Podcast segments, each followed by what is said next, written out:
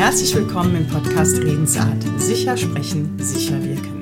Heute habe ich wieder einen Gast bei mir, Christina Konden. Herzlich willkommen. Danke, dass ich hier sein kann. Sehr, sehr gern. Christina ist Coach für Hochbegabung und Hochsensibilität, außerdem Coach für Potenzialentfaltung und Emotionscoaching. Ich bin bei beiden Themen sehr gespannt, was du uns zu erzählen hast.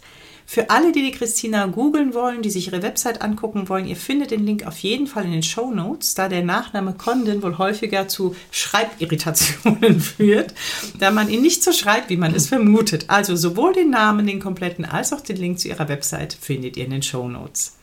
Liebe Christina, erzähl uns doch mal, wann ist ein Mensch hochbegabt?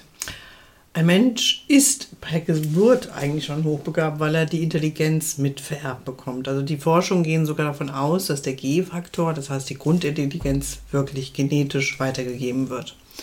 Wissen tun wir das aber erst, ob ein Mensch hochbegabt ist oder nicht, wenn wir einen validen IQ-Test machen mhm. und der Gesamtwert bei einem IQ von 130 steht. Dann wird ein Mensch per Definition als hochbegabt definiert, genannt. Okay, jetzt bin ich irritiert, weil du sagst, es ist ausschließlich vererbt. Es gibt aber doch auch so Zwillingsforschungen. Ähm, der eine Zwilling wächst hier auf, der andere ganz woanders, die dann eine sehr, sehr unterschiedliche ja, Karriere, ist jetzt ein blödes Wort, die sehr unterschiedliche Lebenswege haben, das klar, aber der eine auch irgendwie vielleicht intelligenter als der andere wirkt. Also genau, wirkt. Da sind wir nämlich beim Thema, ist es das Wirken. Also die Grundintelligenz wird ja. vererbt. So, okay. Natürlich ist es einfach nur ein Potenzial, was gefördert und gefordert werden muss.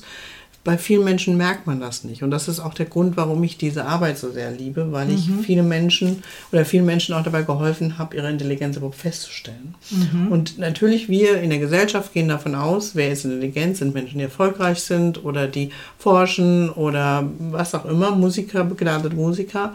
Aber wir sehen oft nicht die Intelligenz dahinter, sondern wir denken, weil wir das nicht sehen, der Mensch ist nicht so erfolgreich, wird er nicht so intelligent sein. Mhm. Und bei der Zwillingsforschung ist es sogar so, dass dabei rauskam, dass der Grund, also der Grundfaktor eigentlich oft ähnlich war, aber die durch eine gewisse Förderung ähm, dadurch, dass sie praktisch im Familienhaus oder so unterschiedlich gefördert worden sind, die Intelligenz mehr zum Tragen kam. Und natürlich kann sich das in vielen Bereichen ausbilden, mehr ausbilden, mhm, mhm. aber der Grundfaktor ist schon da. Okay. Und du sagtest, welcher Wert war das? Der G-Faktor. Und wenn der 140 ist? Nee, wenn der, also wenn der Gesamt-IQ 130 ist, okay. dann gilt man als hochbegabt. Okay. Und zwischen Kann 100 und 130? Genau, dann haben wir im Prinzip, wir haben den Durchschnitt. Der Durchschnitt liegt bei 100. Und dann haben wir so ab 114 bis 130 oder 115 bis 130 haben wir die höhere Intelligenz. Mhm. Das heißt, ich habe auch viele Klienten in der Praxis, die nicht diese 130 erreicht haben, aber in diesem Bereich sich schon bewegen. Das liegt manchmal daran, dass sie in Teilbereichen zum Beispiel eine höhere Begabung eine hohe Begabung haben, mhm. aber andere Bereiche nicht. Und mhm. die geben dann im Gesamtzusammenrechnung nicht die 130, aber die Auffälligkeiten, die Schwierigkeiten treten schon früher auf. Das heißt, Was ich, denn für, also ich stelle mir jetzt vor, wenn ich so unglaublich intelligent bin, habe ich ja keine Auffälligkeiten und Schwierigkeiten. Dann gehe ich doch ganz smart wie, durchs wie Leben, durch die Brot. Schule und genau. mache ein super Abi, ein super Studium, mache eine tolle Karriere. Ja. Ist das nicht so? Nein, das ist nicht so. also ich habe mal gelesen, dass der durchschnittliche Hochbegabte ein Abitur von 2,0 hat oder es ist, glaub, liegt sogar, glaube ich, sogar noch drüber. Mhm. Ähm, ja, die Schwierigkeiten sind wirklich das zu komplexe Denken. Also das Denken, also unser Gehirn denkt einfach zu komplex. Es denkt zu kompliziert oft. Es denkt immer im großen Ganzen. Mhm. Das heißt, die Dinge werden nicht einfach so, hier hast du eine Aufgabe, löse die bitte, sondern es ist dann, das so einfach kann das doch nicht sein. Ich meine, das können die doch nicht wirklich meinen. Oder es wird einfach immer das große Ganze gesehen, was in Unternehmen, also wenn dann die äh, Unternehmen oder in, in der Arbeitswelt wird einfach nicht so, ich habe hier meine Aufgabe, die habe ich zu machen, sondern es wird gleich weitergedacht, mehr gedacht, kompliziert Was gedacht. eigentlich toll ist. naja, weil es gut. einfach das, das Miteinander einfach oft schwierig macht und auch okay. zu Unsicherheiten führt. Okay. Also so von wegen, also das Beispiel zum Beispiel, was du oft bei Schülern hast, das kann doch gar nicht so einfach gemeint sein, das ist doch viel komplizierter, führt dann dazu, dass Kinder sich zum Beispiel in der Schule nicht melden. Mhm. Oder Erwachsene im Meeting sitzen und denken, im Moment, das ist doch schon gesagt worden, das muss ich dich nicht nochmal wiederholen. Oder mhm. ich sehe schon, dass diese Fragestellung eigentlich nicht zu der Lösung führt, also muss ich da jetzt auch gar keine Antwort drauf geben. Und mhm. das macht das Leben schwierig. Und mhm. oft wissen die Menschen gar nicht, warum sie so anders sind. Also dieses Gefühl, das irgendwie anders zu sein, ist oft der Fall. Oder oft auch, wenn es bei mir, wenn sie bei mir starten, sagen die immer, ich habe immer das Gefühl gehabt, ich bin irgendwie anders. Wobei ja dann die Eltern, wenn du sagst, es ist genetisch, ja auch irgendwie schon anders ja. sein müssten. Müssten, genau. Und das ist immer ganz spannend, weil wenn dann Familien zu mir kommen, die immer erstmal mit den Kindern kommen, weil in der heutigen Zeit werden Kinder öfters gefunden als früher. Mhm. Also früher hatte man da überhaupt keinen Blick drauf, ganz im Gegenteil. Und dann, das heißt, die Kinder sind dann erstmal die, die kommen. Der Kinderarzt, der sagt, oh, da könnte eine höhere Begabung vorliegen. Oder die Kindergärtnerin oder die Lehrer. Und dann sind die Eltern bei mir in der Praxis und dann geht es ums Kind und was machen wir denn jetzt und schulen wir es ein, schulen wir es nicht ein, schulen wir später ein, machen wir einen IQ-Test. Und wenn ich das Thema dann anbringe, dass ich sage, hm, das ist auch eine Sache, die in einem Familien, dann werden also gerade die Eltern schieben das dann immer hin und her. Die Intelligenz hat sie vom Vater, nein, die Intelligenz hat sie vom Mutter. Wenn ich dann immer nachfrage, wie waren sie denn als Kind? Wie war es in der Schule? ähm, wie war das mit ihren Freunden? Dann merken die manchmal oder manchmal sagen sie auch, ja, das war schon mal Thema, aber meine Mutter hat damit nichts gemacht oder mein Vater hat nichts mitgenommen. Und das ist für mich das Allerschönste, wenn ich eine Familie habe. Also mhm. wenn ich eine Familie bekomme mhm. und mit der Familie arbeiten kann, auch mit den einzelnen Personen, auch dass die Erwachsenen sich mit ihrer höheren Begabung auseinandersetzen und vielleicht auch gerade bei uns Frauen, mhm. auch verstehen, dass sie intelligenter sind, als sie je gedacht haben. Weil auch die gehen immer hin und sagen, oder da passiert es halt immer wieder, ja, mein Mann ist erfolgreich, mein Mann mhm. hat eine gewisse Position, aber ich habe ja nur. Und das macht mir halt unheimliche Freude. Mhm. Also mhm. daher halt auch dieses Potenzial. Ich möchte gerne, dass die Menschen dann auch ihr Potenzial leben und mhm. sich das zutrauen und auch mhm. verstehen, ähm, warum sie an der einen oder anderen Stelle Schwierigkeiten haben mhm. und wie sie auch vielleicht dann besser mit diesen Schwierigkeiten umgehen oder welche Lösungen sie finden können. Ja, ich kann mir vorstellen, dass wenn ich jetzt heute erfahren würde, ich bin höher begabt, dass bei mir wahrscheinlich ähm, gewisse Begrenzungen, die ich mir selbst im Kopf mache, ich immer denke, ach komm, ne? das, ja. äh, so in die Tiefe gehe ich nicht und mhm. äh, ist mir zu anstrengend oder, ich, oder ist mir ja. zu viel, ich bin mehr so breit, ich weiß von allem ein bisschen. Und, und wenn ich aber wüsste, ich bin aber besonders... Ähm, höher genau. begabt oder hochbegabt, würde ich wahrscheinlich denken, ach, lohnt sich vielleicht doch mal es zu lesen. Wahrscheinlich werde ich sogar verstehen, ja. ja. Also ich merke, es ist ein Selbstwertboost. Also ich mhm. merke, es ist ein Selbstwertboost. Also viele äh, Menschen, die sich dann, also natürlich wird das Leben dann ein bisschen, was habe ich gemacht, was für Chancen hatte ich oder welche Chancen habe ich nicht wahrgenommen. Mhm. Aber sich seiner Intelligenz bewusst zu sein und zu sagen, ich kann dem vertrauen, gibt wirklich immer so einen Boost in der, in der Karriere. Muss natürlich nicht sein, kann auch sein, dass die Menschen einfach sagen, ich bin glücklich mit dem, was ich bin, mhm. aber ich vertraue mir mehr. Und hast du es denn auch schon erlebt, dass jemand denkt, ich bin höher begabt und testet sich bei dir, um die Bestätigung zu bekommen und stellt dann fest, nichts gewesen. Also was vielleicht nicht also, tief begabt, aber doch eher so normal. naja gut, also was wir schon, also bei Kindern immer mal wieder haben, dass Eltern sich das wünschen. Mhm. So, also das ist schon auch manchmal mhm. so, dass so das Thema und dann ist der Wert halt nicht bei 130. Ähm, aber wie gesagt, auch ein Kind oder ein Mensch, der 123 hat, ist höher mhm. begabt. Also das mhm. muss man sich einfach bewusst machen.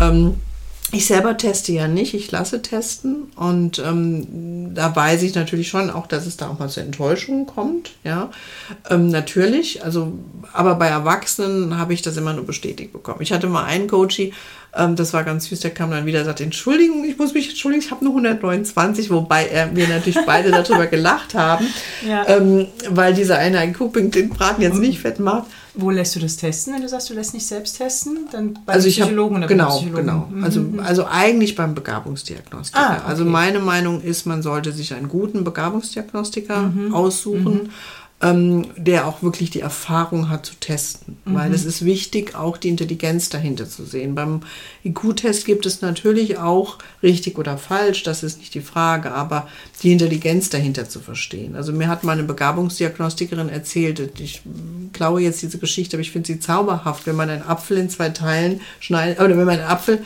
schneidet, wie viele Teile hast du? Und hat dieses Kind gesagt, sieben. Und die, also die Antwort wäre ja eigentlich zwei gewesen. Aber das Kind hat an einen Apfelschneider gedacht. Ist das jetzt wenig intelligent oder mehr intelligent? Ach, an so einen, den man so runterdrückt. Ja. ja. Ja. Genau. Und das sind so, und deswegen muss man, sollte man an einen, zu einem Begabungsdiagnostiker mhm. gehen. Ich, wir können auch gerne, wenn, wenn das in Ordnung ist, einen Link, den ich sehr ja, empfehle, ja, verknüpfen. Mhm. mhm. Ähm, weil es gehört eine gewisse Erfahrung dazu. Mhm. Und es ist wichtig, dass es gut getestet wird und ähm, dass ja, man auch wirklich weiß, von was man spricht und nicht einfach, ich habe mal einen IQ-Test mhm, gemacht. Mhm. Ja. Jetzt hast du ja nicht nur das Thema Hochbegabung, sondern dabei ja auch noch nebendran stehen die Hochsensibilität. Ja. Ich finde ja, das sind beides Themen, die die letzten Jahre mehr und mehr durch unsere Medien auch ein bisschen transportiert mhm. werden, ne, mit denen mehr Leute was anfangen können. Die stehen ja wahrscheinlich nicht einfach so nebeneinander, sondern die haben wahrscheinlich was miteinander zu tun. ja. Vielleicht erst nochmal, was bedeutet hochsensibel und wieso stehen die nebeneinander? Ja, also hochsensibel sind eigentlich Menschen, die eine hohe Sensitivität haben. Das mhm. heißt, das sind wirklich Menschen, die Emotionen stark spüren, die für Spiegelneuronen sehr anfällig sind, die auch oft eine... Ist das auch genetisch mit den Spiegelneuronen? Da ist man sich nicht sicher. Also die Forschung sind sich da noch nicht sicher. Also in mhm. Amerika mhm. wird in dem Bereich wesentlich mehr geforscht als in Deutschland.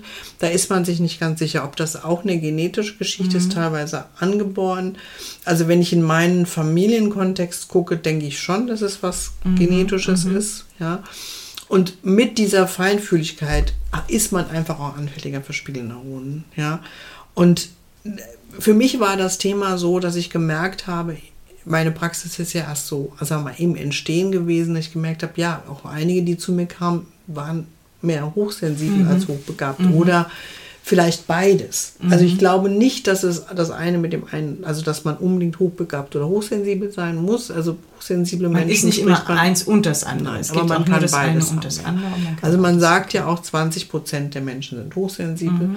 bei 2,3 Prozent sind hochbegabt. Das ist ja schon ein Unterschied. Mhm. mhm. Ähm, aber ich habe halt gemerkt, dass viele der Klienten beides halt hatten. Und mhm. das Thema ist sehr schwer und es ist auch schwer für den einzelnen Menschen. Es ist wirklich was schmerzvoll, weil man ja immer das Außen versteht dann ja gar nicht. Also man hat immer das mhm. Gefühl, sei nicht so empfindlich, stell dich nicht so an. Mhm.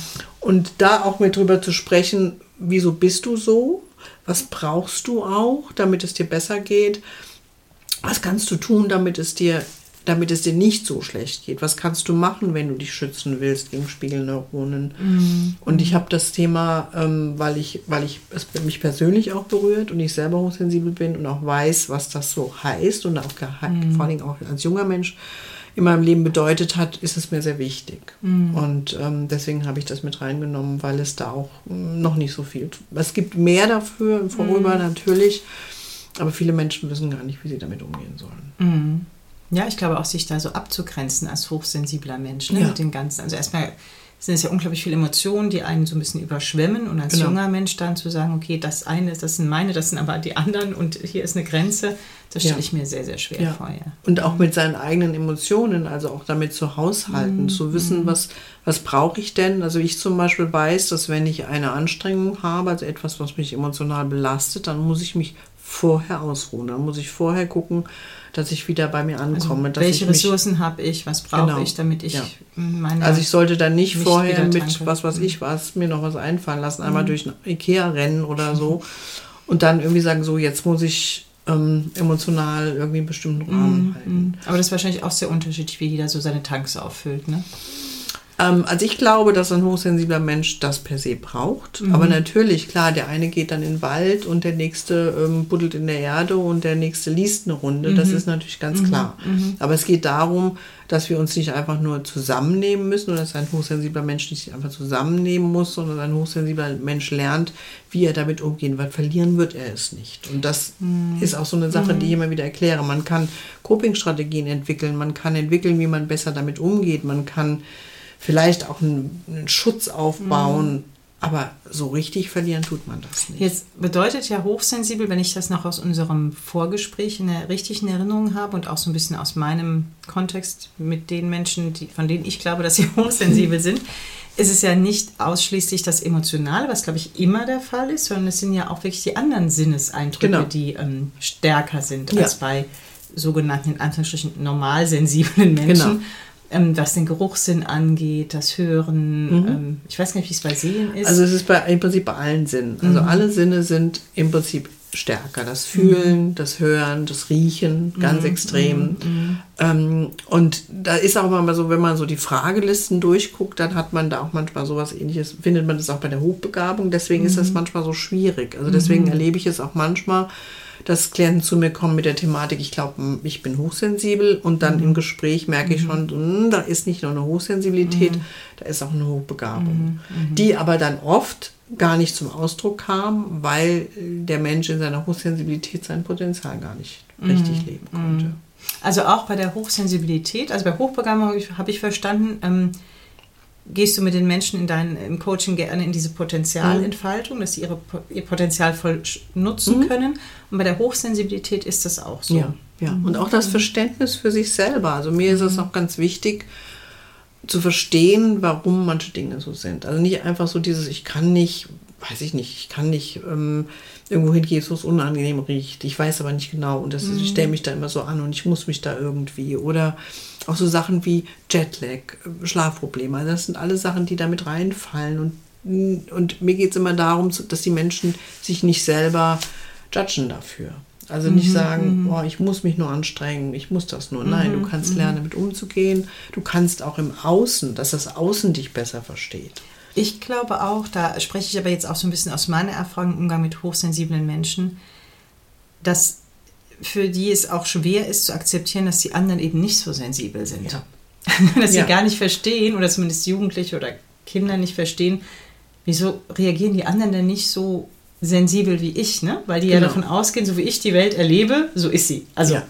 also alleine dieses Fühlen, also mhm. alleine dieses, ich muss nicht, ich muss nicht mit dem Menschen reden, ohne wahrzunehmen, wie es dem geht. Also das mhm. ist ja dann oft so, die Kinder sitzen zum Beispiel im Klassenraum mhm. oder auch man ist selber in einem Meeting oder man ist, mhm. wenn ich zum Beispiel, oder man geht in eine Veranstaltung, Workshop, man kommt rein und man weiß schon ganz genau, wie es geht den Menschen. So.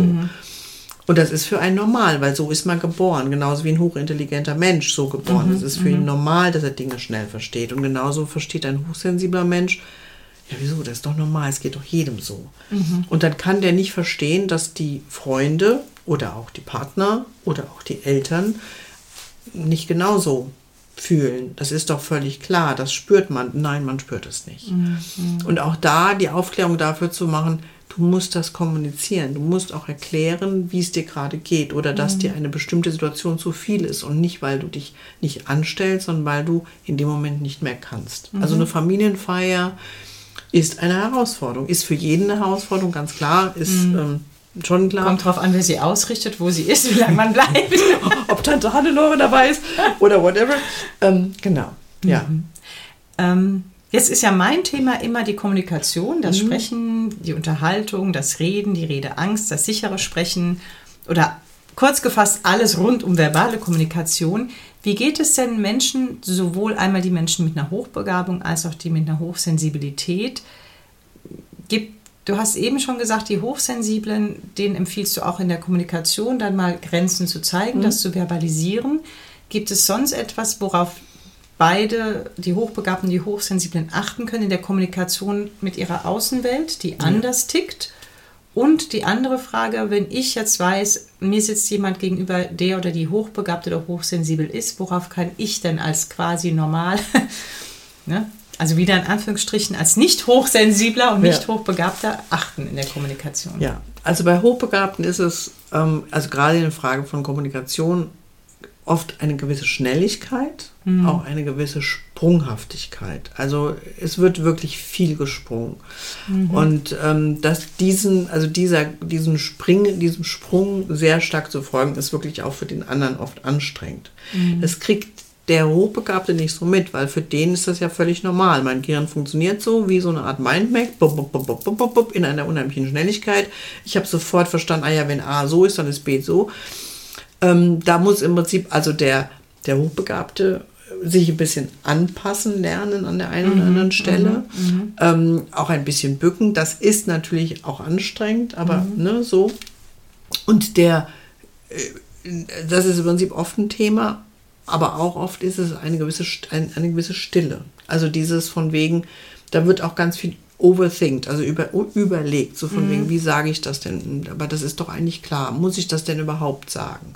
Und da kann man dann den Hochbegabten oft einladen, dass man wirklich sagt, hier, also ihn einlädt, über sein Thema zu sprechen. Mhm, ja, mhm. also da, das merke ich auch oft, da ist dann so ein Schweigen, also manchmal dann auch so eine Nullmimik, die dann noch dazu mhm. kommt und so von wegen, dann sind sie in ihrer eigenen Welt und dann überlegen sie erst was, weil das klingt jetzt, wenn ich das so sage, wie, wie so ein, als ob wir so ein Tier sprechen würden, aber das ist, ja, und äh, genau, und da einfach so, die, auch da wieder die Kommunikation, mhm. wenn das Wissen da ist, also seitdem ich das Thema weiß, weiß ich natürlich auch, wenn ich mit manchen Menschen spreche, die springen mehr. Oder mhm. ich weiß, okay, den muss ich mehr rauslocken, damit mhm. der überhaupt sagt. Also auch beim Springen vielleicht mal sagen, stopp mal ganz genau. kurz. Kannst du noch mal kurz? Ich Können dich, wir mal dreimal zurückspringen ich, und dann wieder weiter? Ich dich jetzt hier mhm. verloren mhm. irgendwie. Also das zu verbalisieren? Genau, also es ist unheimlich auf eine Schnelligkeit. Mhm. Also ich mhm. habe manche Coaches, das ist wirklich, ich bin ja auch schnell im Sprechen, aber wo ich wirklich manchmal so, puh, ja, also da kann man kaum Ach, das folgen. heißt also, das schnelle Denken beeinflusst auch das Sprechtempo. Genau. Das wäre wieder mein Thema. Ne? Genau. Ne? Den, ja das Sprechtempo. Das haben wir auch zum Beispiel auch beim, beim, mhm. beim, Schreiben zum Beispiel. Ne? Also mhm. das, das Gehirn kann, also das denkt ja schneller, als die Hand irgendwie folgen kann. Mhm. Und das führt auch manchmal so schwierig. Das wäre aber spannend, wobei da komme ich in den logopädischen Bereich, da gibt es ja ein äh, sogenanntes Störungsbild, das heißt Poltern. Mhm. Ähm, das sind die Menschen, die oft nicht die Sätze ganz zu Ende bringen, die ähm, sehr viel springen, die dann auch so sprechen, ne, total schnell, oft verwaschen am Satzende oder am Wortende, weil dann schon wieder was anderes mhm. und so. Das wäre eigentlich mal spannend. Weiß gar nicht, ob das in der Forschung ist, ob Poltern und Hochbegabung vielleicht auch irgendwie miteinander zu tun hat. Wäre jetzt nochmal ein anderes Feld, das weiß ja, ich jetzt hier nicht, aber auf die Idee komme ich diese, gerade. Diese, also diese mhm. Schnelligkeit, die das Gehirn dann auch mhm. wirklich hat, ja, es ist wirklich so rück, mhm. ja, und dann will man das auch so schnell aussprechen, wie das dann gerade gedacht wird und dann kommt die Zunge nicht hinterher und dann wird auch am Ende wieder das nächste Thema. Und mhm. ähm, bei Hochsensiblen, also gut, ich meine, natürlich haben wir dann auch nochmal extrovertiert oder introvertiert. Es genau. gibt natürlich Hochsensible, die extrovertiert sind mhm. oder introvertiert mhm. sind. Mhm. Ähm, und da ist es halt oft einfach, dass die Emotionen so hoch peitschen und deswegen, vielleicht können wir dann auch nochmal kurz auf das Thema Emotionscoaching kommen, mhm. ähm, dass dann in dieser in diesem Overarousal, also in diesem Arousal praktisch, wenn die Emotionen zu hoch peitschen, mhm. dass dann auch gar nichts mehr kommt. Dann ist halt Angst, Starre. Und dann das heißt, das, das ist auch sowas, dass sie dann in quasi eine, ja, Redeangst ist es dann vielleicht nicht, wenn du sagst, es ist eine Angststarre oder die emotionale Überforderung. Die emotionale Überforderung. Nicht unbedingt eine Angst, dass sie jetzt nicht gut reden würden, mhm. sondern. Es, man hat eine, genau, man hat eine, also eine mhm. emotionale Überforderung mhm. eigentlich, mhm. ja, weil es gerade zu viel ist und dann kann man. Ja, mhm. kann man auch das gar nicht so im Ausdruck bringen. Oder man drückt es so stark zum Ausdruck, dass es mit Tränen und so weiter und so fort.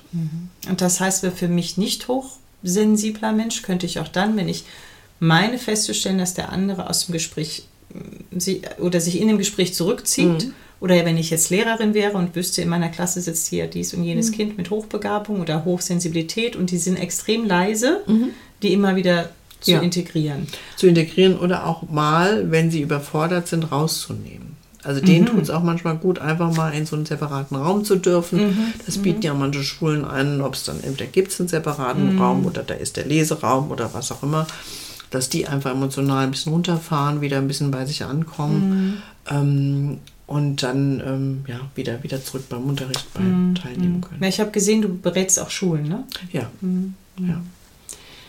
Dann kommen wir doch mal deinem Wunsch nach, was das Emotionscoaching angeht. Da bin ich sehr gespannt, weil zu mir tatsächlich Menschen kommen, die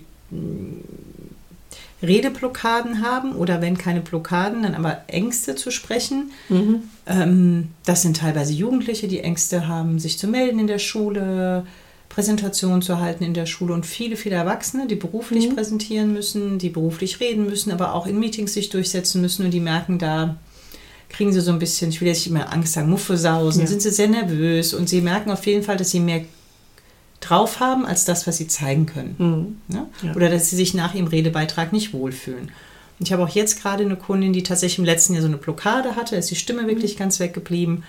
Und du hast in deinem Emotionscoaching, was du kurz auf deiner Webseite beschreibst, sagst du auch, dass das auch äh, dat, hilfreich sein kann, um Blockaden zu lösen. Genau, ne? ja. Erzähl mal ein bisschen ja. vom Emotionscoaching. Genau, also ich habe in meiner Praxis eigentlich festgestellt, dass es nicht nur um Beratung geht oder zu sagen, hier machen Sie mal einen IQ-Test, lassen Sie Ihr Kind springen, der Job ist falsch oder so, sondern es ist ein ganz emotional belastetes Thema ist, weil mhm. egal, ob ich es gerade frisch für mich definiere oder ob ich schon mit einer alten Geschichte komme, mhm. dass ich sage, ich bin hochbegabt oder mein Kind, war es immer sehr emotional. Also habe ich gesagt, okay, ich möchte die Klienten abholen. Ich möchte mhm. denen helfen, dass sie über diese Emotionalität ähm, hinwegkommen. Und da habe ich mich halt ausbilden lassen als äh, im Bereich Mimikresonanz und auch Emotionscoaching. Und mir geht es, also sag mal, wie ich denen helfe, ist natürlich erst erstmal überhaupt über Emotionen zu sprechen, mhm. weil viele Menschen wissen gar nicht, was sind Emotionen, wieso haben wir die, welche gibt es überhaupt. Mhm. Ja, ich meine, mhm. Angst kennt jeder, Trauer auch, aber dann wird es schon diffus. Ja, Wut. Ja, Wut, Ärger, natürlich, klar. Mhm. Ähm, und dann auch, was ist die Funktion dahinter? Was ist der Trigger? Was mhm. löst es überhaupt mhm. aus? Um im Prinzip einfach mal diese Emotionen als etwas Greifbares zu bekommen. Und alleine das schon zu wissen, dass Ärger zum Beispiel als Trigger Zielhindernis hat, hilft schon oft. Das was? Ärger hat als Trigger Zielhindernis. Das heißt, du willst ein Ziel erreichen, du bekommst ah. das nicht und dahinter kommt die Emotion Ärger. Okay. Ja. Ähm, und wenn man das schon mal versteht, also warum mhm. habe ich denn jetzt Ärger? Warum habe ich Trauer? Warum habe ich Scham? Was ist die Funktion? Was ist der Trigger? Das hilft schon mal. Mhm.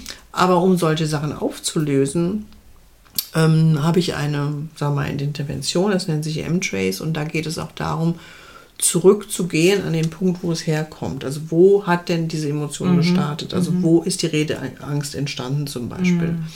Und die können wir oder die kann ich mit einer bestimmten Intervention auflösen. Und zwar, ich erkläre das immer so ein bisschen, das ist so wie so zwei Klettbälle, die verknüpft mhm. sind im Gehirn. Ja, die mhm. Situation klingt so ein bisschen wie die andere oder ähnelt sich der und diese Klettbälle lösen mhm. wir.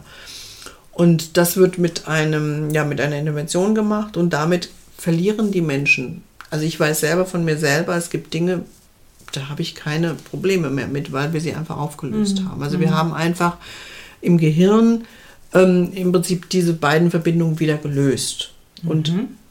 so erkläre ich das immer relativ einfach und ich, ja. Ja, und wie kommst du auf die Situation? Weil viele ich frage nach. haben ja nicht so ein Auslösen. Genau, also was ich natürlich. Moment, sondern mehrere oder durch die Erfahrung. Also natürlich durch, die Fragen, ganz, ganz klar. Ja. Ich stelle natürlich Fragen und dadurch, dass ich Mimik-Resonanzmaster bin, das heißt, ich sehe auch Emotionen, sehe mhm. ich natürlich, wenn mein Klient spricht, wo kommen wir immer mehr an den, mhm. an den Punkt. Ja, also mhm. wenn er dann plötzlich von der Geschichte erzählt und, ähm, und eine ganz, ganz starke Trauer zeigt, dann weiß ich natürlich, wir kommen da mhm. dem Thema mhm. näher. Und dann mhm. stelle ich so lange Fragen, bis ich das Gefühl, weil bis wir sicher sind, wir sind dann. Und dann habe ich noch eine zusätzliche Möglichkeit, dass ich ähm, mit einem Muskeltest, das ist der mhm. Myostatik-Test, austesten kann, ob wir da wirklich mhm. am richtigen mhm. Punkt sind. Was gibt es denn noch so? Also jetzt haben wir die Redeblockade, weil das ja. auch ein Stück weit mein Thema natürlich ist. Aber wegen welcher anderen Blockaden kommen die Leute Ach, Das ist so? eigentlich vieles. Das kann natürlich, das kann wirklich, was wir momentan ja viel haben. Ich will nicht mehr in den Bus steigen, ich will nicht mehr rausgehen.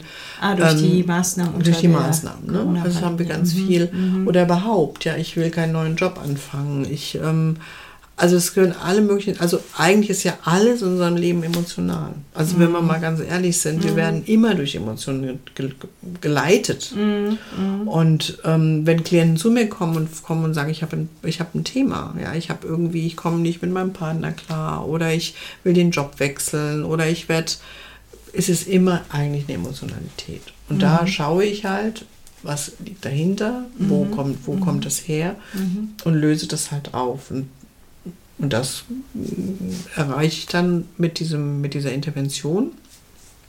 Und dann können die Klienten plötzlich, ja, in den Bus steigen, ähm, einen neuen Job anfangen, sich auch mhm. in, einer, in einer Position plötzlich bewegen, in die sie vorher sich überhaupt nicht vorstellen konnten, reinzugehen. Mhm. Mhm. Sehr spannend. Ich habe einen, tatsächlich im logopädischen Bereich, einen Klienten, Patienten, der kann nicht gut Nähe mit anderen Menschen zulassen. Also er hat einiges jetzt, ne? Mhm. aber unter anderem kann er nicht so gut Nähe mit anderen Menschen zulassen, also so körperlich mhm. zu nah. Ähm, wäre das auch zum Beispiel eine Blockade? Könnte also das wäre auch? zum Beispiel auch ein Klient, der gut bei mir mhm. sein mhm. könnte. Mhm. Also er kommt zu mir wegen was ganz anderem genau, natürlich. Aber ja. einfach mal zu schauen, ist, es mhm. eine, auch, ist es ja auch eine Persönlichkeitsgeschichte oder ist da, also da kommt mir dann der, der also die Geschichte Ekel, ja, weil mhm. warum willst du dich mhm. abgrenzen, weil du dich mhm. etwas von etwas ja, ekelst, ja. ja. Und da würde man her hinschauen, wo kommt das denn her? Wo ist der Ekel zum ersten Mal entstanden? Mhm. Ähm, ich würde dann auch wirklich gucken. Ne? Ah, also, dass, okay. dass man wirklich schaut, okay, ja. woher kennst du das? Wann ist mhm. das entstanden? Mhm. Natürlich kann man dann auch timeline-mäßig schauen, mhm. okay, wo ist das mhm. denn zum ersten Mal entstanden? Okay. Ja? Weil das klingt nach mir nach einer ganz starken Abgrenzung, nach mhm. einem, also das Gefühl, ich könnte verunreinigt sein. Das habe ich natürlich auch oft bei höher begabten Menschen. Dieses Weiterdenken führt natürlich dann dazu, wie ich habe zum Beispiel so einen Diffuser bei mir in der Praxis stehen, so mit mhm. ätherischen Ölen. Und dann kam einmal ein kleiner Klient rein, sieht das so und sagte, Frau Konn, ist das giftig? Und ich habe dann sofort gesagt, nein. Und damit war es Gott sei Dank erledigt. Mhm. Weil, wenn ich dem jetzt erzählt hätte, ja, das ist ätherische Öle, die werden aus Pflanzen, Hütte, Hütte, Hütte, Hütte, dann hätte dieses Kind immer weiterdenken können. Und dann geht das dann irgendwann ins Unermessliche und das macht natürlich Angst. Mhm. Und so ähnlich könnte das dann auch in so einem Fall mhm. sein, dass da irgendwas ist und da würde ich dem auf den Grund gehen. Gut, also er kommt ja, ich habe da, da einen ganz anderen Auftrag, aber das ist mir jetzt gerade zu dem Thema genau. eingefallen. Genau. Ja. Ja. ja, es ist sehr, sehr, sehr, sehr spannend. Das heißt, es greift ja bei dir auch alles ineinander. Dein, ne? Also ob die jetzt wegen Hochbegabung, Hochsensibilität oder Emotion ist sowieso mhm. immer dabei, egal warum die kommen. ne? Die kriegen ja. bei dir das, was sie brauchen. Ja, endlich. Genau, ja. genau.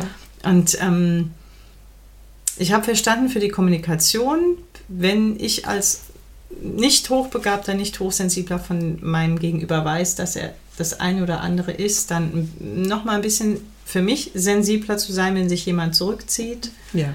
Ähm, das muss keine Redeangst sein, das kann eine emotionale Überforderung mhm. sein oder auch eine kognitive Überforderung, wenn ja. ich dich richtig verstanden habe, weil der schon wieder in anderen Sphären ja, ist. Ne? Genau.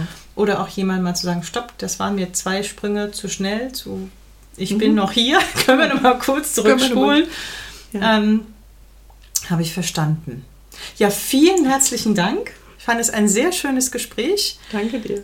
Ähm, genau, wir, ich stelle alle, schon, äh, alle Links, also mhm. sowohl deinen Link als auch den Link zur Testung, Begabtendiagnostik, ja, also hast du gesagt, genau, heißt das, ne? Genau, das ist ähm, die äh, genau, das ist ein Link, wo im Prinzip also ganz viele Begabungsdiagnostiker okay. deutschweit, ah, ja, aufgelistet sind. Dann stelle ich den genau. auch in die Shownotes. Mhm. Das heißt, unsere Zuhörerinnen und Zuhörer können das alles finden. Genau.